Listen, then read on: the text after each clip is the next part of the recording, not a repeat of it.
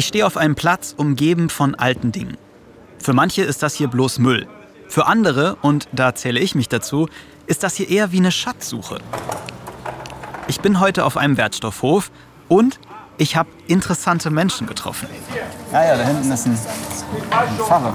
Zum Beispiel einen Pfarrer, der in schwarzer Kutte und silberner Kreuzkette ausgemistet hat. Wir öffnen eine Mission in Irland.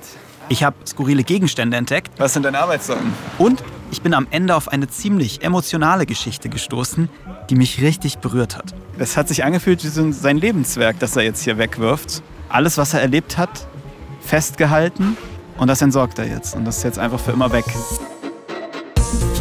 Hi, ich bin Frank und diese Folge wollte ich schon immer machen, weil ich fasziniert bin von diesem Ort. Wisst ihr vielleicht schon aus unserer QA-Folge.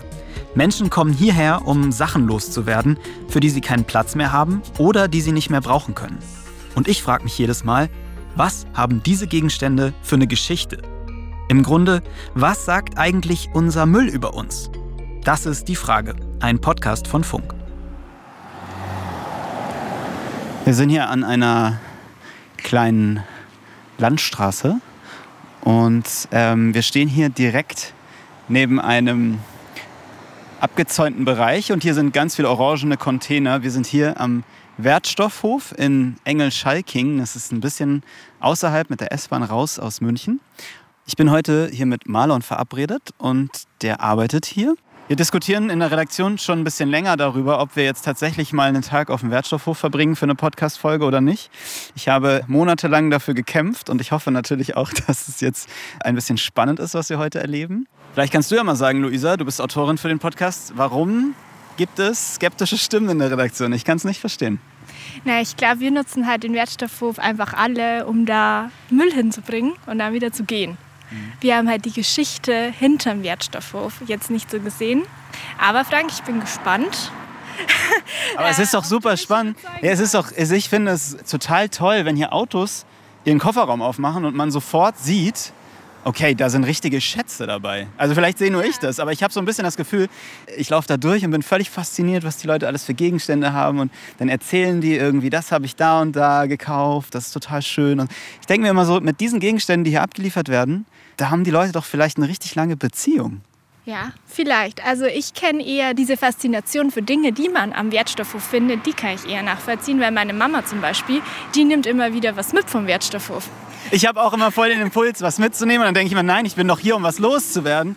Ich kann doch jetzt nicht hier rumlaufen, weil ich will den Leuten manchmal schon fast so was wegnehmen. So, hey, bevor du das ja, wegwirfst, genau. kann ich super gut brauchen. Ich werde mal sehen, ob ich heute was mitnehme.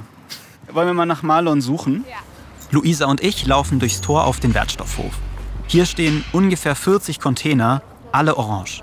An manchen stehen Leitern dran, damit man besser hochklettern kann, um was reinzuwerfen.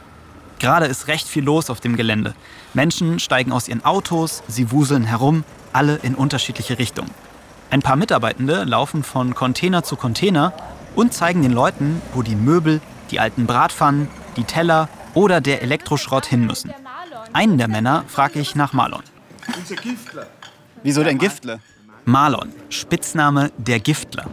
Den Namen hat er, das erklärt er mir später, weil er auch für die gefährlichen Stoffe auf dem Hof zuständig ist. Hi. Chemikalien zum Beispiel.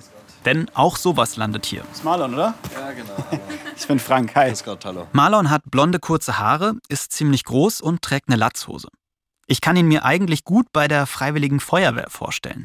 Denn er wirkt wie eine Person, die in einer schwierigen Situation nicht so schnell in Stress gerät und als wäre er sehr genau und gründlich. Er ist 22 und arbeitet schon über sechs Jahre in dem Job.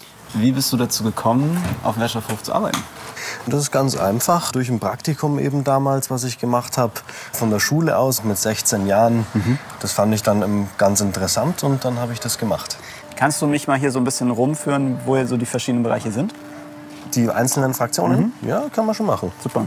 Marlon ist heute so ein bisschen mein Reiseführer für den Wertstoffhof. Hauptsächlich will ich ja mit den Leuten in Kontakt kommen. Schauen, was werfen sie weg und warum. Und da sehe ich auch schon das erste Spannende. Eine junge Frau steht an ihrem Kofferraum und packt gerade was aus. Hi. Darf ich dir mal eine Frage stellen? Ja. Du hast hier so eine Musikanlage, ne? Ja. Und die willst du wegwerfen? Ja. Warum? Die funktioniert leider nicht mehr. Und die kann man auch nicht reparieren, habe ich schon Hast du versucht? Ja. ja. Wie lange hast du die schon? Ähm, die gehört meinem Vater und die ist bestimmt schon 30 Jahre alt. Und die stand schon sehr lange bei euch zu Hause Ja. Und wie ist das jetzt für dich, das wegzuwerfen? Also man denkt sich erstmal so, Stereoanlage, vielleicht nicht besonders emotional, aber verbindest du irgendwas mit der? Ich jetzt eher weniger, vielleicht so ein bisschen Kindheitserinnerungen.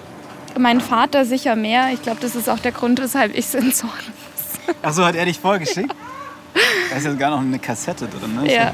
Gerade überlegt, was wohl auf dieser Kassette drauf ist. Man, man hat ja früher einfach sich auch so selbst so Mixtapes gemacht, irgendwas auf dem Radio aufgenommen oder so. Ja, genau. Ich kann mich erinnern, dass meine Eltern tatsächlich Lieder, die im Radio gespielt wurden, darüber aufgenommen haben und das dann daheim bei uns rauf und runter gespielt wurde. Diese Stereoanlage steht aber jetzt schon länger kaputt bei euch im Ja. Wohnzimmer? Oder? Nee, im Keller tatsächlich, ja. Aber es hat jetzt eine ganze Weile gedauert, bis du es mitnimmst. Oder? Genau, ja, bis der Papa sie freigegeben hat. Also mir tut es auch total leid um die Anlage, muss ich echt sagen. Aber wir haben es extra anschauen lassen, ob es irgendwie noch eine Möglichkeit gibt, es zu reparieren. Aber da fehlen beispielsweise auch die Scheiben. Also Ah ja, die so auf und zu genau, gehen, ne? die so auf und zu gehen. Das Mittelteil hier ist auch kaputt. Ja. Ja, und auch der Papa hört jetzt halt alles über Spotify und die ganzen Anbieter. Ja, Es gibt dann echt viele Sachen, die man irgendwann auch nicht mehr braucht. Ne? Das, Ja. Man denkt, es ist eigentlich schade, dass man die wegwirft, aber fällt es dir generell so schwer, sich von Sachen zu lösen? kommt darauf an, was es ist. Wenn man da Erfahrungen oder Erinnerungen dran geknüpft hat, dann tatsächlich schon. Bei so Alltagssachen wie Klamotten oder irgendwelche Möbel, die man dann nicht mehr braucht, da hat es eher weniger. Und jetzt überlegst du, wo es hin muss. Ja, genau. Ich habe jetzt gerade geschaut, wie man das am besten abgibt. Sollen wir dir noch vielleicht helfen? Wohin kommt dieser kleine Elektroschrott? Nummer 5 hier vorne. Super. Ah, da, Elektrogeräte. Brauchst du Hilfe beim Tragen? Ich trage mit ihr die Anlage über den Hof. Die muss in einen Container, in dem richtig viele Geräte drinstehen.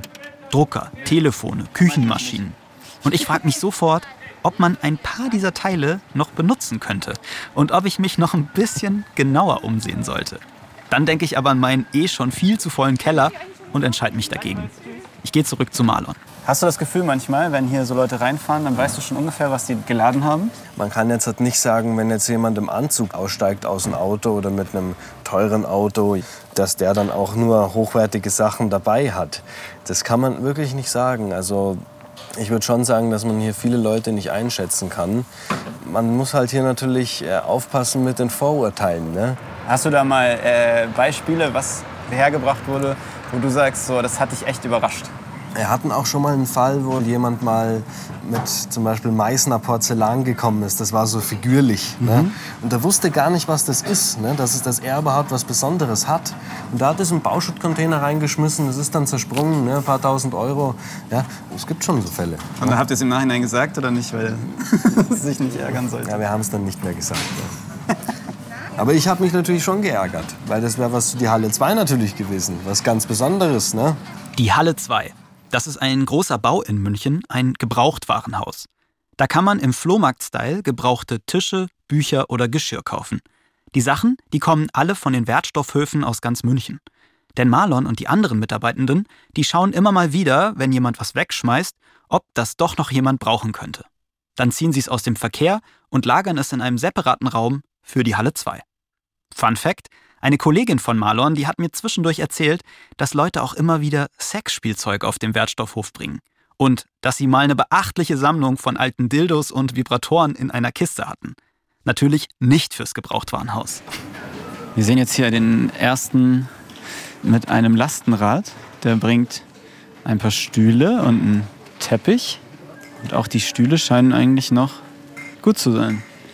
Aber direkt in den Sperrmüll. Frank, vor den Wertstoffhof stellen und noch ein bisschen verhandeln. Ich könnte mit den Leuten tauschen.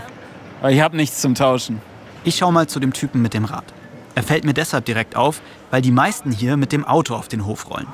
Der Mann sieht freundlich aus, ich schätze ihn auf Anfang 40. Und ich sag's mal so, viel mehr Zeug hätte er mit seinem Lastenrad nicht transportieren können. Wir missten gerade das Gästeapartment aus, was wir hatten für unsere ukrainischen Gäste. Ah, Die sind jetzt ausgezogen, eigene Wohnung gefunden ja. und jetzt können wir unser Gästeapartment wieder selber nutzen. Und das ist jetzt so quasi ein bisschen noch äh, die Reste davon. Ja, genau. Und wie lange waren die da? Die haben anderthalb Jahre bei uns gewohnt, glaube ich. Wow. Also kurz nach Kriegsbeginn Ja. haben wir die Räumlichkeiten zur Verfügung Wie gestellt. viele Leute waren das? Das war eine alleinerziehende Mutter mit ihrem Sohn. Genau. Und irgendwie wurden die ja dann äh, auch ein bisschen Teil der Familie, oder nicht? Nee, wir wohnen in einer Baugemeinschaft und haben Ja. äh, Gäste, Wohnungen für, also für unsere Gäste. Also wenn jetzt Besuch kommt, äh, Eltern, Freunde, sodass nicht jeder Haushalt seinen eigenen, äh, sein eigenes Gästezimmer vorhalten muss, sondern ein Apartment für alle, was man buchen kann. Aber die waren trotzdem Teil der Gemeinschaft irgendwie. Ja, die, die Familie war jetzt weniger Teil der Gemeinschaft, Ja. aber wir hatten noch einen anderen Personenkreis, sag ich mal, auch aus der Ukraine. Die waren schon sehr integriert. Mhm. Aber das lag, denke ich, ein bisschen an denen. Also die Mutter mit ihrem Sohn, die wollten vielleicht nicht so. Ja. Ist ja auch in Ordnung. Hatten vielleicht noch ein bisschen was zu verarbeiten. Und wer kommt jetzt als nächstes rein? Unsere Gäste. Also äh, das ist eigentlich der Grund, warum wir die Räume gebaut haben damals. Dass da wirklich, wenn wir Besuch bekommen, unsere Gäste da rein können, wenn eben in der eigenen Wohnung nicht genug Platz ist. Und die Stühle hatten keinen Platz mehr. Die Stühle hatten keinen Platz mehr. Gerade in München, wo man, ne, wo man sich echt überlegt, wie viele Zimmer brauche ich eigentlich? Und Ja, genau. Das ist auch der. Grund für das Gästeapartment. Also wir haben jetzt eben kein, in unserer Wohnung kein Gästezimmer in dem Ja. Sinne. Für ein gemeinschaftliches. Genau, mit, mit 39 Parteien insgesamt und das ist eigentlich immer gut, gut besucht. dann wünsche ich viel Spaß mit dem, Danke. mit dem Gästezimmer, das ihr jetzt zurück habt. Ja, danke. Vielen Dank. Noch einen schönen, schönen Freitag. Das ist genau das, was ich an diesem Ort so spannend finde. Manchmal erinnern Gegenstände an Personen, wie die Stühle an die ukrainische Familie. Oder an Momente, so wie die Stereoanlage an eine gute Zeit mit der Familie erinnert hat. Deshalb wollte ich auch unbedingt von Marlon wissen, wie oft Menschen hier emotional werden. Zum Beispiel bei einer alten Frau, die hat halt Dinge dabei, die hat sie wahrscheinlich schon ihr ganzes Leben lang. Das halt einfach durch vielleicht eine Wohnungsauflösung oder durch einen Sterbefall oder so, dass dann die Leute schon irgendwo auch gezwungen sind, ihre Sachen wegzuschmeißen. Das muss man sich einfach mal klar machen. Die Quintessenz eines ganzen langen Lebens, zusammengefasst in einem blauen Müllsack, Aber das finde ich total spannend, dass du sagst, manchmal merkt man auch den Leuten an, dass sie emotional werden. Dass, sie das so, dass es nicht leicht ist für sie, das wegzuwerfen. Also den meisten fällt es nicht schwer, die sind dann eher entlastet, die sind dann froh, wenn das weg ist. Manche, die halt eben gezwungen sind, bei denen merkt man das vielleicht dann schon. Ja. Da gab es einmal einen Fall, wo eine Frau eine Kommode eben weggeschmissen hat und das war dann schon kaputt und so. Und die ist dann 20 Minuten später wiedergekommen und hat gesagt, da war ihr Testament drin gelegen in dieser Kommode, in dieser Oh, Schublade. wow. Und sie ist schwer krebskrank und sie weiß gar nicht, ob sie das noch überlebt bis morgen und so und alles. Da hat Was sie habt ihr dann gemacht? ja gut, das war weg. ne. Das konnte man leider nicht mehr raussortieren. Also in 20, 30 Minuten, das ist dann schon so viel, was da drin komprimiert ist. Und also ihr habt versucht, das wieder rauszuholen, aber es ging nicht. Es war, War nichts mehr zu machen. aussichtslos leider, ja. Die Kommode ist mitsamt Testament in einer riesigen Müllpresse gelandet. Marlon führt mich mal hin zu dieser Presse. Das Zusammenpressen, das funktioniert über diesen Knopf da drüben, oder? Sperrmüll wird nämlich nicht in einen Container geworfen, sondern in einen länglichen Stahlkasten, der in etwa so groß ist wie zwei Autos. Und damit der nicht nach einem Schrank oder ein paar Stühlen schon voll ist, werden diese Gegenstände immer wieder klein gedrückt. Können wir das mal machen? Das kann man machen, ja, Darf klar. ich da mal drauf drücken? Ja, natürlich. Ich denke immer, wenn ich das so sehe, was für eine Gewalt das ist, dass man. Hier? Nee, der mittlere. Damit, nicht, nicht, der- nicht der Notausknopf, sondern Betrieb ein. Also das ist jetzt eine Presse. Muss man noch was machen? Nee, jetzt war es das eigentlich schon. Mit einer extremen Kraft wird alles zusammengeschoben, es knackt und rührt. Okay, der fährt jetzt erstmal zurück. Das heißt, alle Möbelstücke oder alles Holz, was da drauf liegt, das fällt jetzt um. Ich mache eine kurze Pause und stelle mich mit Marlon zu einer Kollegin von ihm. Sie erzählt mir, dass sie schon ewig dabei ist und ihr ist vor allem ein Erlebnis in Erinnerung geblieben. Das war, dass eine Dame kam. Die hat alles in einem Umzugskarton gehabt. Mit Eheringen, mit Bildern, mit äh, Fotoalben, mit Geschenke von ihrem Ex-Mann. Sie hat uns gebeten, das zu entsorgen, weil sie die Ehe entsorgen möchte. Und war das so einfach? Oder? Für sie nicht, das waren schon ein paar Tränchen dabei, aber hinterher ein Lächeln, dass sie endlich damit abschließen kann. Ein ganz junges, hübsches Mädel sogar. Manche, die schauen auch hinterher der Presse, bis die Presse auf und zu geht. Da fällt auch mal ein Tränchen, aber man muss im Leben lernen, abzuschließen. Ja, loszulassen auch, ne? Und die Gegenstände vielleicht auch sich davon zu trennen. Achtung, Achtung! Hier noch eine kleine Wertstoffhofdurchsage. Ich habe noch eine kurze Info für euch, denn wir machen heute Abend, also am Donnerstag, den 15. Februar, wieder eine Call-In-Sendung. Und zwar um 18 Uhr. Das Thema ist diesmal mein größter Wunsch. Habt ihr einen Wunsch für die nächste Zeit? Oder konntet ihr euch euren größten Wunsch schon erfüllen? Dann ruft mich doch gern an, heute um 18 Uhr. Die Nummer, die findet ihr entweder auf Instagram oder auf YouTube. Folgt uns da gerne. Und wenn ihr jetzt noch schnell eine Sprachnachricht zu dem Thema schicken wollt, dann macht das sehr gerne unter der 0174 274 5065. Ach ja, und wie immer gilt, Abo und Sternebewertung nicht vergessen. Danke. Zurück zu Marlon. Gibt's was, worüber du dich ärgerst? Über Arroganz. Okay. Wenn Wie fühlst du Vereins- Naja, wenn ich jemand zum Beispiel erkläre, man darf hier nur bis zu zwei Kubikmeter pro Tag eben anliefern und dann jemand zum Beispiel meint, er hätte ja mehr Rechte wie jemand anderes, weil er ist ja schließlich Oberstaatsanwalt oder Mhm. egal wer jetzt. Oder, oder dass jemand zum Beispiel dann seine Position dann sich so raushängen lässt, ne, als wäre er doch, er dürfte doch mehr wie andere. Mhm. Das Mhm. meine ich. Ne? Ist das so, dass auf dem Wertstoffhof wieder gleich ist? Ja, natürlich. Also hier wird niemand benachteiligt oder bevorzugt. Also hier ist wirklich alles vertreten, alle Berufsgruppen, alle Gesellschaftsschichten. Und das merke ich auch schnell selbst, als ich rübergeschaut habe und etwas eher Skurriles gesehen habe. Ja, ja, da hinten ist ein, ein Pfarrer. Da stand in schwarzer Robe mit einer großen silbernen Kreuzkette um den Hals ein Pfarrer vor einem orangefarbenen Container. Darf ich Sie mal eine kurze Sache fragen? Das musste ich mir natürlich gleich näher anschauen. Was ist das? Das ist ein Bett.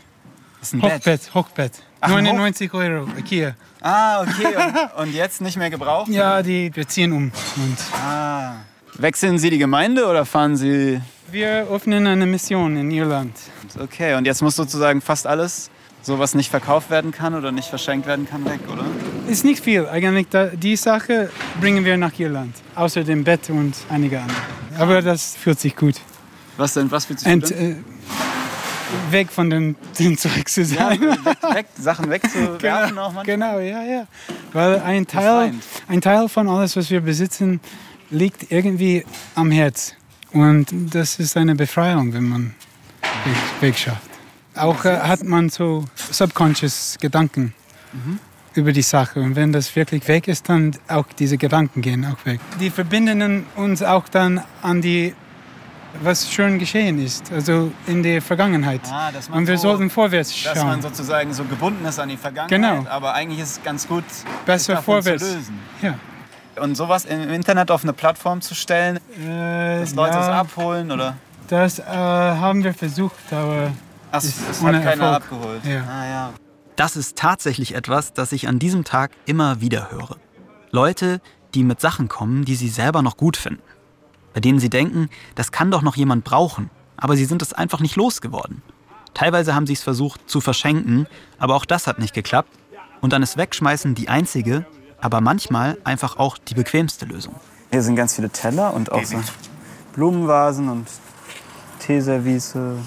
Und nicht alles ist kaputt, ne? Und Nee, nicht alles ist kaputt. ich laufe da auch mit so Augen durch die Gegend. Ich glaube, wenn man das jeden Tag machen würde, dann würde man natürlich irgendwann denken, ja, okay, ich kann auch nicht alles mitnehmen. Ich sehe da auch total die Schätze dazwischen. Ja, nur es ist halt so, man muss halt abstumpfen. Auch etwas. Ja. ne? Natürlich äh, kann es da sein, dass man sich denkt, ach, das sieht ja noch einigermaßen in Ordnung aus oder Mhm. so. Aber man muss halt da entsprechend einfach abstumpfen. Das liegt vielleicht ja nicht ohne Grund hier. Man denkt, die Gesellschaft hat sich ein bisschen verändert in manchen Hinsichten. Was früher vielleicht wichtig war, was sich die Leute ähm, aufgehoben hätten, das ist denen heute egal vielleicht. Also ich kenne es ja auch von mir, ne? man, man hat irgendwie ein Möbelstück und eigentlich denkt man sich, super Tisch, aber ich will eigentlich einen anderen. So, ich will, ne? der, der passt nicht mehr so schön in meine Wohnung oder ich will eigentlich einen größeren Tisch oder so. Ne? Was macht man damit? Naja, irgendwann landet er wahrscheinlich auf dem Sperrmüll. Ja, also wie gesagt, viele Leute, die sind halt eben so, dass sie ja sagen, ich brauche eine Typveränderung oder eine gewisse Veränderung, auch wenn es noch nicht nötig wäre, etwas wegzuschmeißen. So gesehen. Also siehst du es manchmal auch so ein bisschen mit so einem, ach schade, eigentlich ist doch noch, funktioniert doch noch voll gut, ist doch alles super. Ja klar, natürlich sind da einige Dinge, die noch vollkommen funktionsfähig sind und in Top-Zustand sind auch. Ne? Das ist ja auch unsere, in Anführungsstrichen, so Wegwerfgesellschaft einfach, ne? dass man bestimmte Dinge einfach leichtfertiger wegwirft, weil man denkt, das Neue steht schon da und für das Alte habe ich keinen Platz im Keller. Ja, das glaube ich schon, dass sich da die Gesellschaft in der Hinsicht etwas verändert hat über die Jahre. Und ich glaube auch vor allem, dass wir in der westlichen Welt auch irgendwo auch noch ein bisschen schmarotzerhaft allgemein leben. Ne? Mhm. SUVs fahren und viele andere Dinge. Ne? Und wenn ihr seht, was hier alles weggeworfen wird, ne? was sagt es euch denn so über die Menschen in dieser Stadt? Also es zeigt schon am Müll gehobene Klasse oder untere Klasse. Man merkt am Entsorgen des Mülls, wie die Klassen verteilt sind. Ja. Man merkt auch, welche Generation sparsamer ist im Gegensatz zu anderen, die was sehr großzügig beim Entsorgen sind.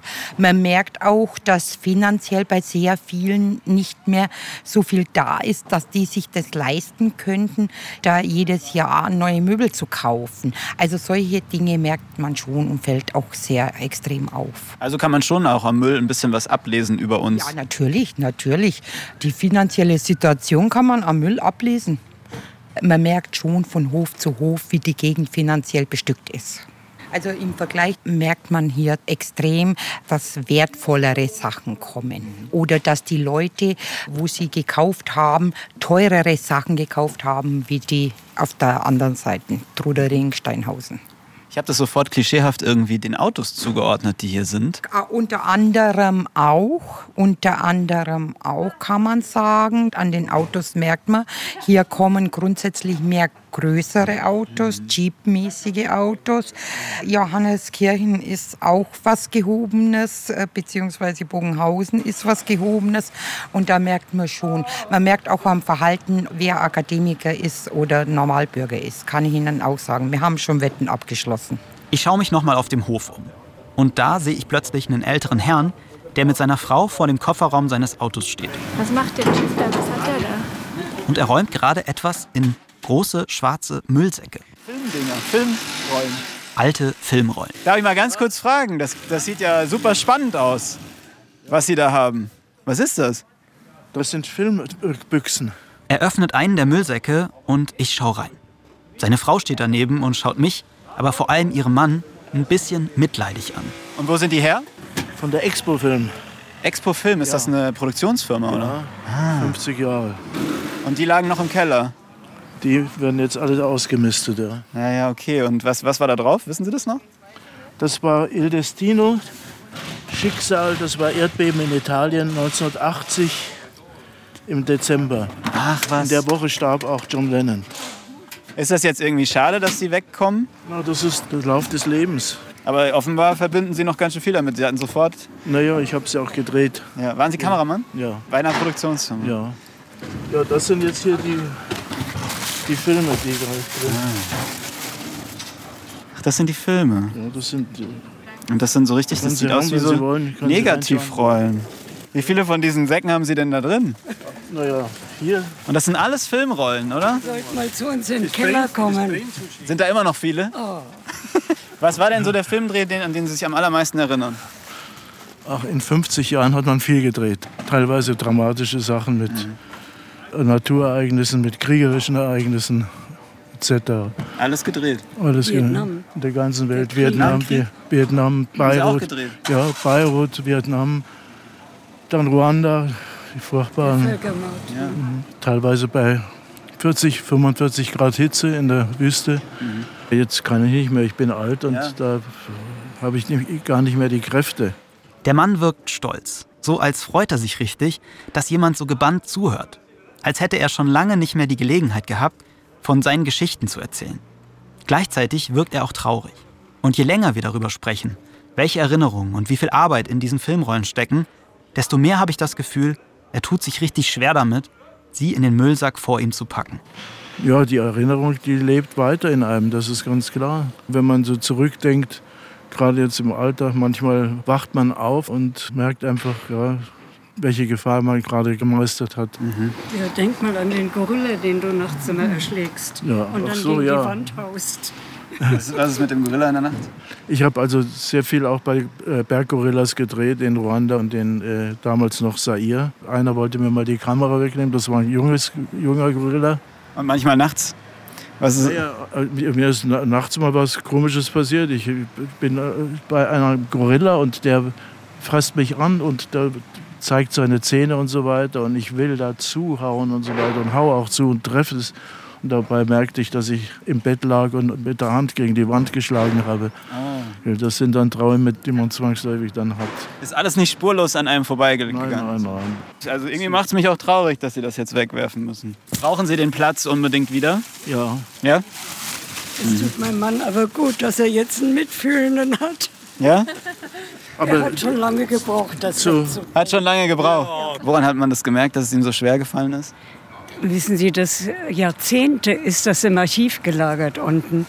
Und er hat es nicht angerührt. Er fängt jetzt erst langsam an, weil er ist über 80. Und unsere Söhne möchten das nicht alles mal entsorgen müssen. Ja. Mann, Mann, interessantes Leben, von dem Sie da erzählen. Da ist ein Abenteuerleben dahinter. Klingt so. Ich habe ihn schön. sehr selten gesehen in unserer Ehe.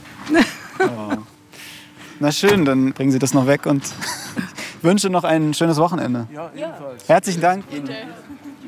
Als ich mit dem älteren Mann geredet habe, ist mir mal wieder klar geworden, wie bereichernd das sein kann, mit Leuten zu quatschen, die schon so viel erlebt haben. Dass das ein total schöner Austausch ist. Und das haben wir bei Die Frage auch letztens bei einer unserer Real Talk-Folgen auf YouTube gemerkt. Da haben sich Enkelkinder und Großeltern zusammengesetzt und die haben sich mal ganz offen und ehrlich ausgetauscht. Total wertvolle Gespräche, finde ich. Das verlinke ich euch in den Shownotes. Der Mann, der das jetzt hier weggebracht hat, dem hat man richtig auch angemerkt, dass es ihm schwer fällt und seine Frau hat es auch immer wieder betont. Und ich kann das so gut verstehen. Das ist ja nicht nur irgendwie ein Hobby gewesen oder auch nicht nur sein Beruf, sondern man hat richtig gemerkt, er hat da so viel erlebt in seinem Job und dass es so eine Passion ist und das war wirklich irgendwie so ein bisschen so eine, es hat sich angefühlt wie so ein- sein Lebenswerk, das er jetzt hier wegwirft, weil irgendwann wollte er sich jetzt nicht mehr so daran klammern. Es bewegt mich schon. Alles, was er erlebt hat, festgehalten und das entsorgt er jetzt und das ist jetzt einfach für immer weg. Mir ist hier auf dem Wertstoffhof nochmal klar geworden, wie schwer es mir persönlich fällt, Dinge loszulassen und sie für immer wegzugeben. Ich glaube, dass das viel damit zu tun hat, wie ich groß geworden bin. Mich immer zu fragen, ob es wirklich was Neues braucht oder ob das Alte nicht doch noch okay ist. Gleichzeitig finde ich es aber auch wichtig, sein Herz nicht an alle möglichen Dinge zu hängen, sondern sich auch davon lösen zu können. Da versuche ich wirklich an mir zu arbeiten.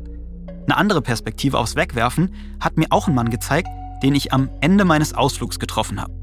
Fällt es schwer, Sachen wegzuwerfen? Na, also das sind jetzt Sachen, wo man das Gefühl hat, man befreit sich äh, von irgendwelchen Ballast der vergangenen zig Jahre. Also es ist ein gutes Gefühl. Ich bin nicht das erste Mal da, sondern ich glaube insgesamt jetzt das vierte Mal und beim Zurückfahren in die Innenstadt habe ich jedes Mal das Gefühl, wow, jetzt, das war's. Man sollte vielleicht die Wohnung auch mal von Ballast befreien, weil das einfach gut tut. Wie ist es bei euch? Fällt es euch schwer, euch von Gegenständen zu lösen? Schreibt mir das gerne mal ins Kommentarfeld bei Spotify. Wie hat euch dieser Ausflug in diesen Mikrokosmos gefallen? Schreibt uns dazu gerne mal Feedback auf Instagram oder schickt uns eine Sprachnachricht an die 0174 274 5065. Ich bin total gespannt drauf. Die Frage ist ein Podcast von Funk, von ARD und ZDF. Ich bin Frank Seibert. Autorinnen dieser Folge Luisa Gruber und Amelie Hörger. Redaktion Theresa Fries und Patrick Abele. Produktion Matthias Soutier. Das Sounddesign kommt von Benedikt Wiesmeier und Enno Rangnick und die Grafik von Antonia Dengler und Bianca Taube. Die Funk-Podcast-Empfehlung. Es gibt viele Gründe, in die Politik zu gehen. Macht, Geltungsdrang, für manche auch Geld. Eins trifft aber auf die allermeisten Politikerinnen und Politiker zu. Die Überzeugung, die besten Ideen für dieses Land zu haben. Aber wie viele dieser Pläne lassen sich überhaupt umsetzen? Oft enden sie in halbgaren Kompromissen mit den Koalitionspartnern oder werden gar nicht umgesetzt. Was, wenn das anders wäre? Absolute Mehrheiten kommen in der Politik heute kaum noch vor. Bei uns schon. Wir wollen von unseren Gästen wissen, was wären ihre drei wichtigsten Projekte, wenn sie mit ihrer Partei alleine regieren könnten. Absolute Mehrheit ist ein Gespräch über politische Visionen. Jede Woche reden wir, Alina But, Viktoria Reichelt und Jan Schimpmann, mit den spannendsten politischen Köpfen Deutschlands. Wir sprechen über ihre Überzeugungen und Werte und vor allem darüber, wie sie persönlich das Land nach vorne bringen würden, wenn sie die Chance dazu hätten. Jeden Dienstag gibt es eine neue Folge überall da, wo es Podcasts gibt. Absolute Mehrheit ist eine Produktion von Hyperbowl im Auftrag von Funk.